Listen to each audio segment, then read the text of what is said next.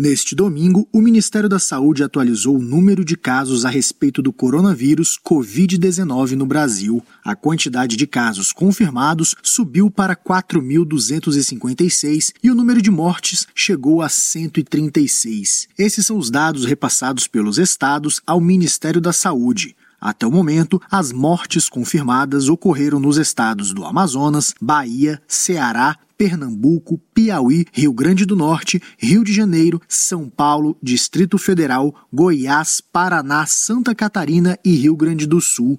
Para conter o avanço da doença, o Ministério da Saúde fez a aquisição, por meio de compra e doações, de mais de 22 milhões de testes que estão sendo distribuídos para diagnosticar o Covid-19. Além disso, foi liberado cerca de um bilhão de reais aos estados e municípios para fortalecimento das ações locais no combate ao coronavírus. Para manter a população informada sobre os casos e mortes, o Ministério da Saúde atualiza diariamente a plataforma plataforma de dados do coronavírus. O painel traz informações, permite uma análise de comportamento do vírus com o passar do tempo, além de apontar a curva epidêmica da doença por meio de um gráfico. Todos podem ter acesso à plataforma pelo endereço covid.saude.gov.br. Reportagem Janari Damascena.